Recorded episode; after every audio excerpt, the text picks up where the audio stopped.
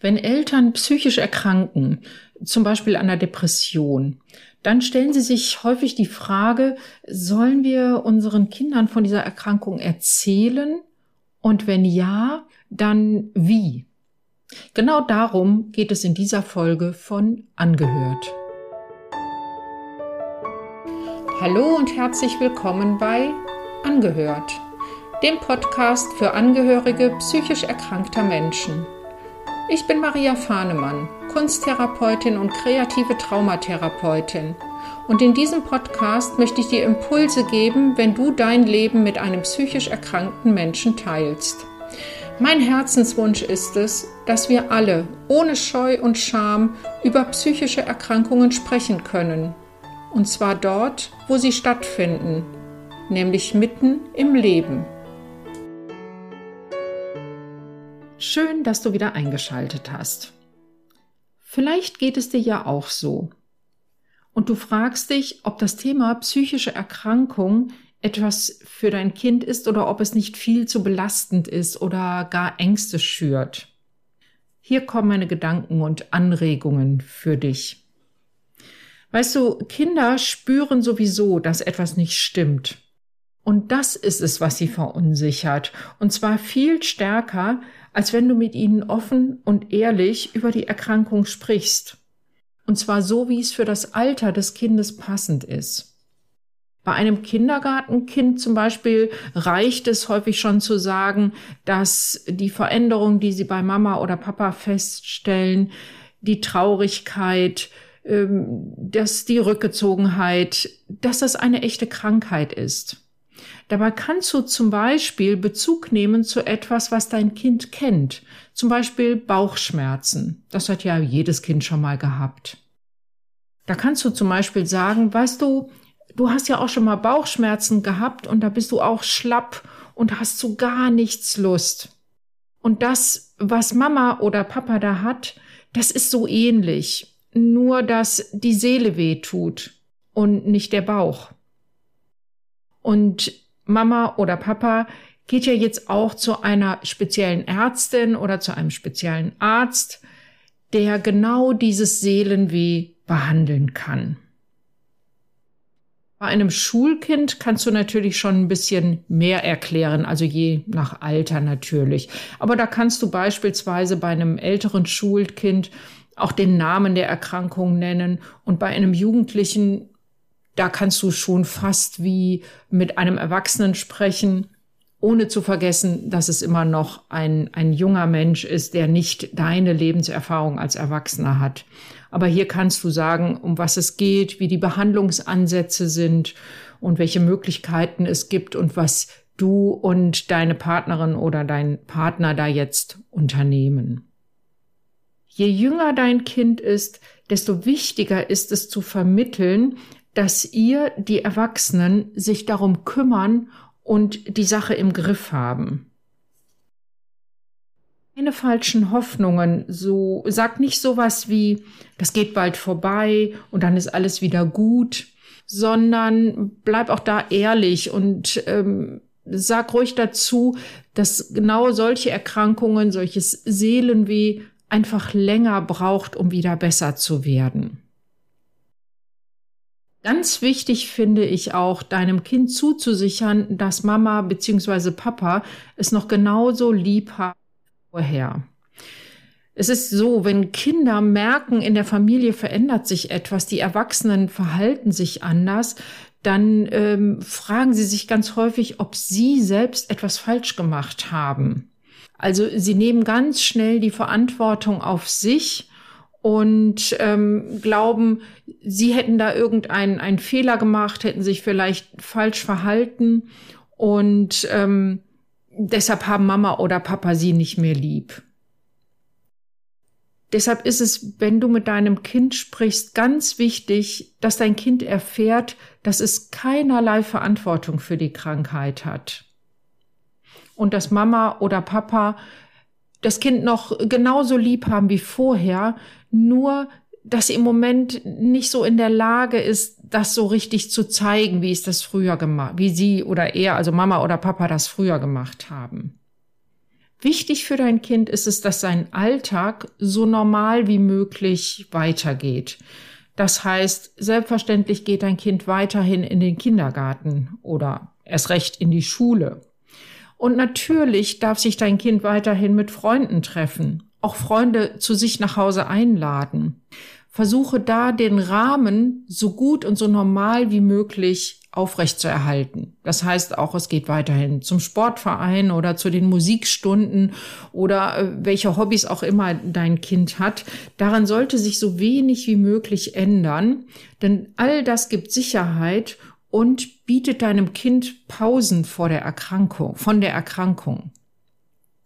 Wenn du mir schon länger folgst, dann weißt du, dass ich ja auch ab und zu Erwachsenen, also Partnern, gesunden Partnern von erkrankten Menschen rate, sich so eine Art depressionsfreie Zone zu suchen. Und das braucht auch dein Kind. Ne, dein Kind braucht ab und zu auch mal Pausen von der Rücksichtnahme und von der Erkrankheit, von der Erkrankung. Und die bekommt es besonders gut dadurch, dass du eben seinen Alltag so gut wie möglich aufrechterhältst. Sag deinem Kind auch, dass es völlig normal ist und völlig in Ordnung ist, wenn es die Situation manchmal traurig oder sauer macht. Du kannst ruhig sagen, es ist für euch alle im Moment gerade nicht so leicht und da darf man auch mal wütend sein. Wichtig ist, dass dein Kind sich bei dir so sicher fühlt, dass es seine Gefühle ausdrücken kann. Und äh, das allein bringt schon eine große Erleichterung.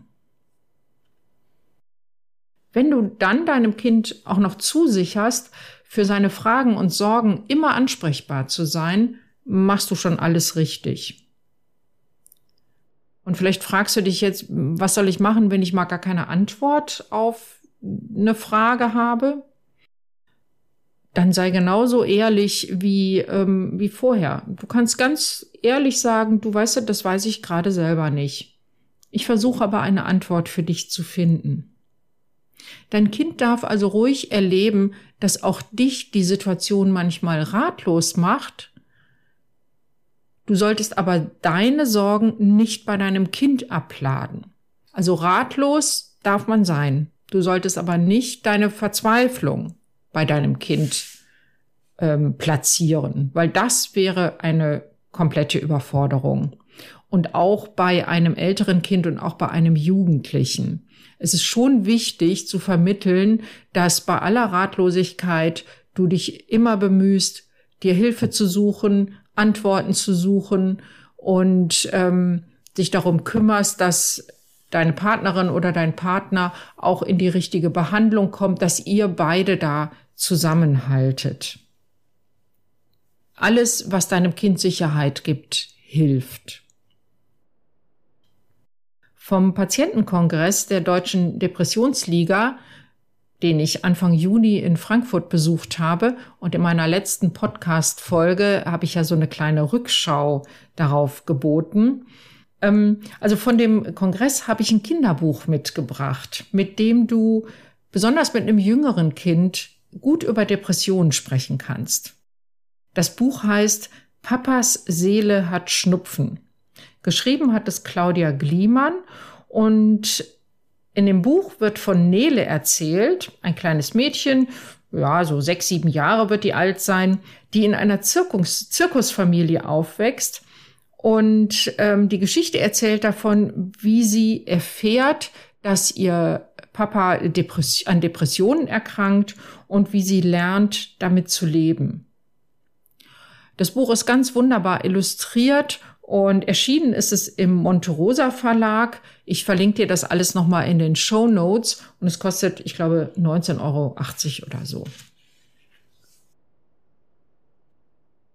Ja, das waren so mal als erster Überblick meine Impulse für dich, wie du mit deinem Kind über psychische Erkrankungen sprechen kannst. In den verlinke ich dir auch noch mal ähm, es gibt eine Bundesgemeinschaft für Kinder psychisch erkrankter Eltern. Da äh, den Link packe ich dir noch mal in die Show Notes. Da findest du auch noch mal mehr Informationen. Wenn du zu diesem Thema oder zu einem anderen Anliegen als Angehörige spezifische Hilfe suchst, dann sprich mich doch gerne an. Schick mir eine Mail unter kontakt@praxisfahnemann.de. Praxis Fahnemann schreibst du dabei einfach in einem Wort und wir können mal einen ganz unverbindlichen ersten Kennenlerntermin vereinbaren. In so einem Kennenlerntermin erkläre ich dir, wie ich arbeite mit Angehörigen und ähm, du kannst entscheiden, ob du Lust hast, mit ja, dich von mir therapeutisch begleiten zu lassen und dich stärken zu lassen. Ich arbeite übrigens online oder vor Ort in meiner Praxis in Bergisch Gladbach und ich freue mich, wenn ich dir helfen kann. Wenn du vielleicht lieber in einer Gruppe daran ähm, arbeiten möchtest oder gemeinsam halt mit einer äh, mit anderen in einer Gruppe wieder in deine Balance zurückkommen möchtest, dann habe ich auch was für dich. Ich habe nämlich ein Online-Programm wieder in Balance kommen und es startet im nächsten September, also äh, jetzt haben wir Juni, Juli, August, also in, in knapp drei Monaten, zweieinhalb Monaten startet das Programm zum zweiten Mal. Und ähm, alle Informationen dazu findest du auf meiner Internetseite www.praxisfahnemann.de. Und ich verlinke dir das auch nochmal in den Show Notes. Und da findest du alle Informationen zu dem Online-Programm und kannst dich auch jetzt schon in eine Warteliste eintragen lassen. Ja, und wie immer, ich freue mich, wenn du Lust hast, dich bei mir zu melden, dich mit mir zu verlinken und jetzt wünsche ich dir alles Gute.